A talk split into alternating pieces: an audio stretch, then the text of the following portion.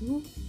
Je suis ravie de vous retrouver pour ce nouvel épisode du podcast Avomarde pour modes amiables de résolution des différends. Je suis Sonia Koutchouk, avocat et médiateur, et je voulais vous remercier, chers auditeurs, d'être de plus en plus nombreux à m'écouter et à me faire part de vos remarques positives et encourageantes sur mon podcast et les sujets que j'y aborde. Avomard est disponible, comme vous le savez, sur toutes les plateformes et pour qu'il se développe encore et soit utile à d'autres, si vous le voulez bien, je vous remercie de me noter grâce aux étoiles sur Apple Podcasts, iTunes, Deezer, Spotify ou encore PodCloud. Cette semaine, je continue mes propos de la semaine dernière ou comment préserver vos enfants des conséquences d'une séparation ou d'un divorce grâce au mode amiable. Alors vous êtes prêts? C'est parti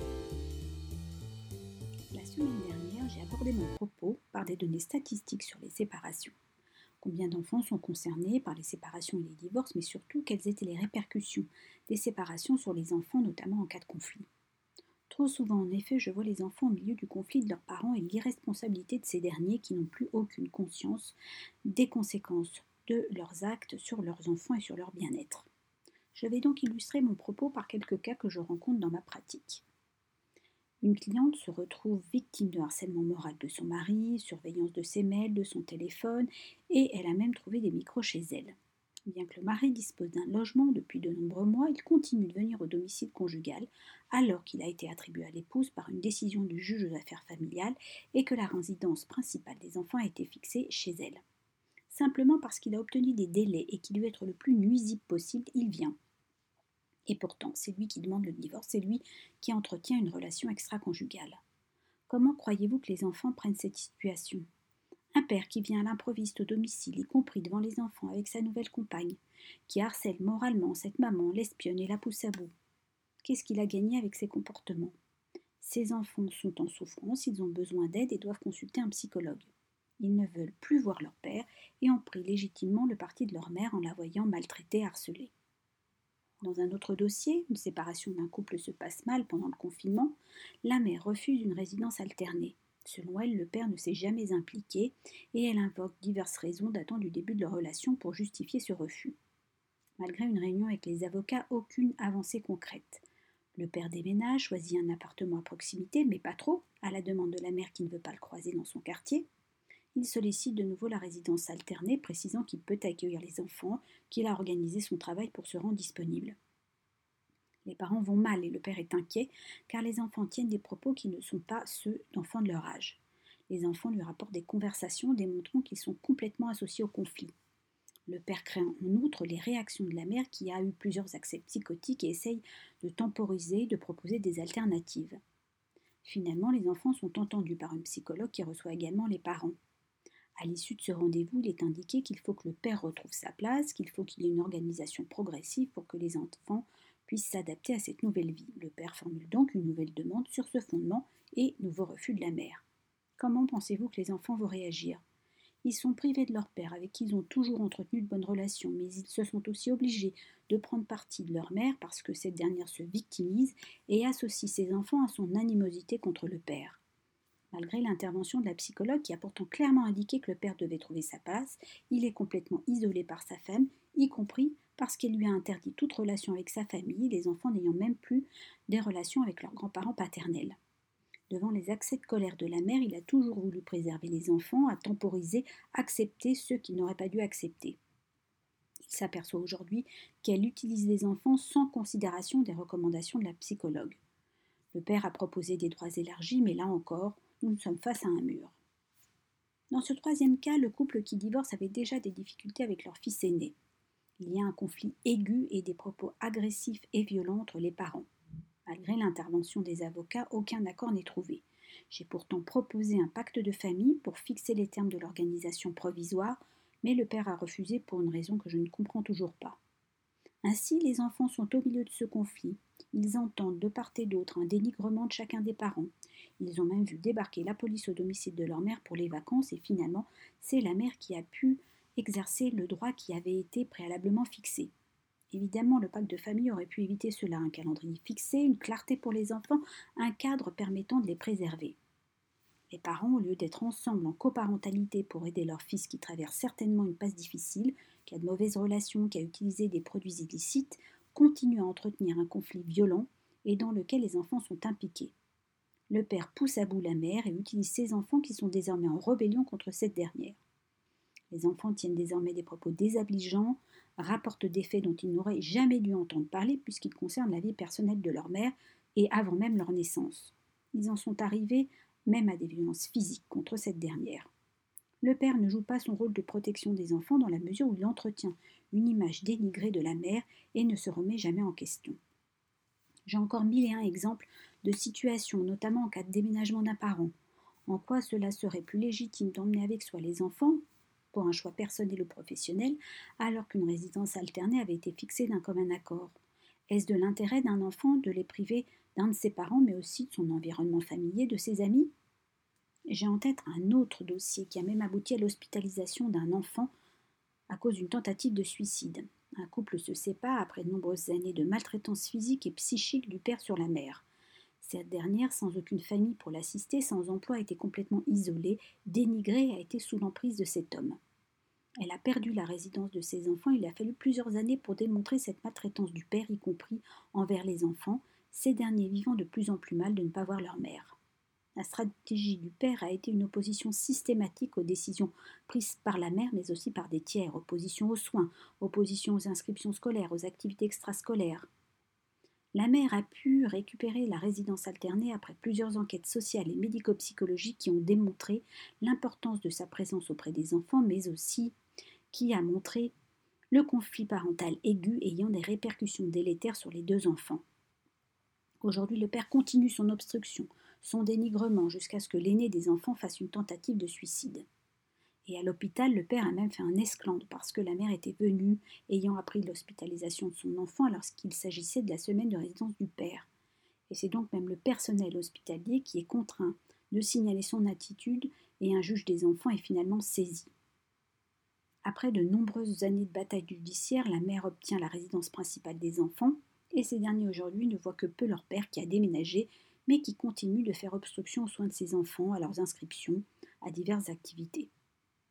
Heureusement, la procédure d'assistance éducative a permis de mettre en lumière ce comportement du père, qui est d'ailleurs parfaitement contraire à l'intérêt et au bien-être des enfants, mais au bout de combien de temps et pour combien de souffrances pour ces enfants? Bien entendu, il y a des cas encore plus douloureux d'enfants en dépression qu'il ne faut pas négliger et un psychiatre peut être nécessaire. C'est le cas d'un enfant qui a depuis plus de dix ans subi un conflit aigu entretenu par le père, qui n'a pas hésité à user de violences physiques, de chantage, de menaces. La famille paternelle en est arrivée à rejeter l'enfant en le prenant à partie, en le traitant de menteur lorsqu'il a dénoncé les faits de violence de son père à son égard ou à l'égard de sa mère. Comment voulez-vous que cet enfant ait des repères et qu'il puisse envisager des relations entre les gens autrement que par la violence et la loi du plus fort? Face à ces contradictions, l'enfant devenu adolescent sombre dans la dépression, dans la violence, y compris envers sa mère et ses frères et sœurs, mais aussi dans la délinquance. Dans toutes ces situations, comment se comportent les parents? Chacun va penser que sa position est légitime, d'une part sans s'interroger sur le réel bien-être des enfants, mais aussi d'autre part sans questionner le besoin de l'autre. Les parents sont tellement préoccupés par leurs propres conflits qu'ils omettent l'essentiel et qu'ils font subir à leurs enfants des disputes violentes, mais bien plus la dénégation de l'autre parent, le dénigrement de ce dernier et de son entourage, famille, amis et même avocats, jusqu'à aller vers des agressions verbales, des violences psychologiques et économiques. Les enfants sont les témoins de ces actes et cela constitue de la maltraitance. Quelle que soit la procédure amiable, le constat peut être fait avec les avocats et les parents de ce qui est important pour chacun et de se mettre d'accord sur l'intervention d'un tiers, qu'il soit médiateur, psychologue ou psychiatre si nécessaire. Mettre de côté son conflit lorsque l'on est d'accord pour prendre soin de ses enfants est déjà un pas important vers un apaisement, et accepter une aide extérieure en est un autre. Un médiateur, par exemple, qui pourra vous aider à dialoguer, à cheminer vers une meilleure parentalité et qui vous emmènera sur un questionnement de vos préoccupations, de vos intérêts et de vos envies. Vous vous rejoindrez peut-être justement sur ce qui est important pour vous, un bon établissement scolaire pour votre enfant, un environnement agréable, des activités extrascolaires épanouissantes. Le médiateur peut aussi entendre les enfants, plus facilement des enfants qui approchent de l'adolescence ou des ados. Leur parole est recueillie dans un cadre confidentiel. Ils pourront aussi demander aux médiateurs d'être leur messager, choisir ce qu'ils veulent dire à leurs parents tout en ayant pu avoir cette bulle de confidentialité qui leur a permis de s'exprimer librement sans la pression d'un parent ou d'un autre. L'implication des enfants dans les options proposées par leurs parents peut être utile, sans prise de parti. Un adolescent est par définition plus intéressé par lui et son environnement, ses amis, que par votre organisation. Il peut choisir une résidence principale parce qu'il y a ses habitudes, sa chambre, son lycée à proximité. Ce n'est pas un désamour pour l'autre parent qui peut se sentir lésé, exclu, mais qui doit pourtant entendre ce choix, si bien entendu il n'a pas été téléguidé par un parent qui serait manipulateur, mais le médiateur sera être vigilant. Dans des cas plus complexes, parce qu'un enfant vit mal une séparation, un psychologue peut être sollicité, y compris pour des enfants plus jeunes. Un dialogue commun des parents sur la séparation et la clarification de la situation peut aussi permettre à l'enfant de se sentir rassuré, d'avoir un cadre et des règles communes aux deux parents. Bien souvent, le retour que j'ai des psychologues concerne ce besoin de clarification. Les enfants ont besoin d'entendre que leurs parents sont d'accord, qu'ils leur présentent ensemble cette décision de se séparer, qu'ils leur expliquent la nouvelle organisation d'une seule et même voix. Bien sûr, cela suppose un travail sur soi, une prise de conscience qu'il s'agit de faire dans l'intérêt de ses enfants. Il peut y avoir des positions antinomiques réelles. Par là, j'entends des vraies envies de part et d'autre d'être présent dans la vie de son enfant. Un parent peut avoir un comportement qui apparaît pour autant comme irrationnel à l'autre. Le mode amiable permettra de questionner. Pourquoi êtes-vous inquiet ou inquiète? Qu'est-ce qui peut vous faire avancer? Qu'est-ce qui peut vous rassurer? Je pense à un cas plus ancien où après ce questionnement nous étions arrivés au fait que l'épouse nous dise qu'elle perdait tout avec le divorce son amour qu'elle conservait pour son mari, qui partait avec une autre, sa qualité d'épouse, son statut social dans une petite ville de région parisienne où le couple était connu. Elle n'avait pas de travail, s'étant arrêtée pour élever les enfants, et si en plus elle n'avait plus les enfants en résidence principale, quelle serait son utilité? Évidemment, son mari ne l'avait pas perçue ainsi. Il pensait qu'elle se vengeait, qu'elle prenait en otage les enfants. En comprenant cela, il a alors accepté que les petits de la puissent passer tous les mercredis avec leur mère jusqu'au jeudi matin retour à l'école. Il a accepté aussi plus de périodes de vacances des enfants avec leur mère.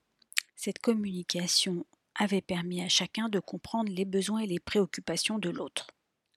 Bien entendu, les modes amiables ne sont pas envisageables dans toutes les situations. Mais il faut que les parents aident leurs enfants à vivre cette période, alors même qu'ils sont bien souvent eux-mêmes dans l'incapacité de les aider. Cette diminution de leur capacité de prendre soin de leurs enfants amène les parents à se détacher de leurs besoins et de leurs sentiments. La recherche révèle que les parents se détachent justement de leurs enfants, notamment à cause d'un manque de communication entre eux et l'enfant pendant cette période de séparation ou de divorce. Comme je vous l'ai dit, au cours de cette période, les parents sont souvent inconscients des effets nuisibles de leur propre comportement sur leurs enfants. La recherche montre qu'en général, les parents sous-estiment les répercussions de leurs différends avec leurs conjoints sur leurs enfants ou qu'ils ne s'en préoccupent guère. Ils ne se rendent pas compte non plus qu'en demandant à l'enfant de prendre parti ou en l'utilisant pour espionner l'autre parent ou pour le diminuer, ils le mettent au beau milieu de leur conflit. La chercheuse canadienne Mme Wallerstein a donc élaboré une liste de tâches que les enfants devraient faire pour mieux appréhender cette période. Reconnaître que la séparation existe, se retirer des conflits et de la souffrance de leurs parents en reprenant des activités habituelles, accepter leur perte, résoudre la colère et cesser de se blâmer, accepter la permanence du divorce ou de la séparation et enfin envisager leur propre relation d'une manière réaliste. Les études anglo-saxonnes ont démontré que les enfants ont insisté sur le fait qu'ils avaient envie d'être informés des situations juridiques prises en leur nom, des processus juridiques auxquels ils participent indirectement, de même que des répercussions plus larges du divorce de leurs parents sur leur vie. Il vous appartient donc, pour les préserver, de laisser de côté vos propres ressentiments, y compris en vous faisant aider si le besoin se fait sentir et de retrouver le chemin du dialogue pour aider vos enfants à devenir des adultes qui n'auront pas souffert ou peu souffert de cette séparation. Et bien entendu, choisir un mode amiable de résolution de votre différend constitue la première étape vers un apaisement et une reprise de dialogue dans l'intérêt de tous et surtout de vos enfants. Voilà, ce podcast est maintenant terminé. J'espère que ces deux épisodes concernant les enfants et les modes amiables vous ont intéressé. Si c'est le cas, comme je vous l'ai dit, n'hésitez pas à me mettre une note sur les différentes plateformes. Vous pouvez également me suivre sur les réseaux sociaux comme LinkedIn, Twitter ou Instagram. Merci, à bientôt.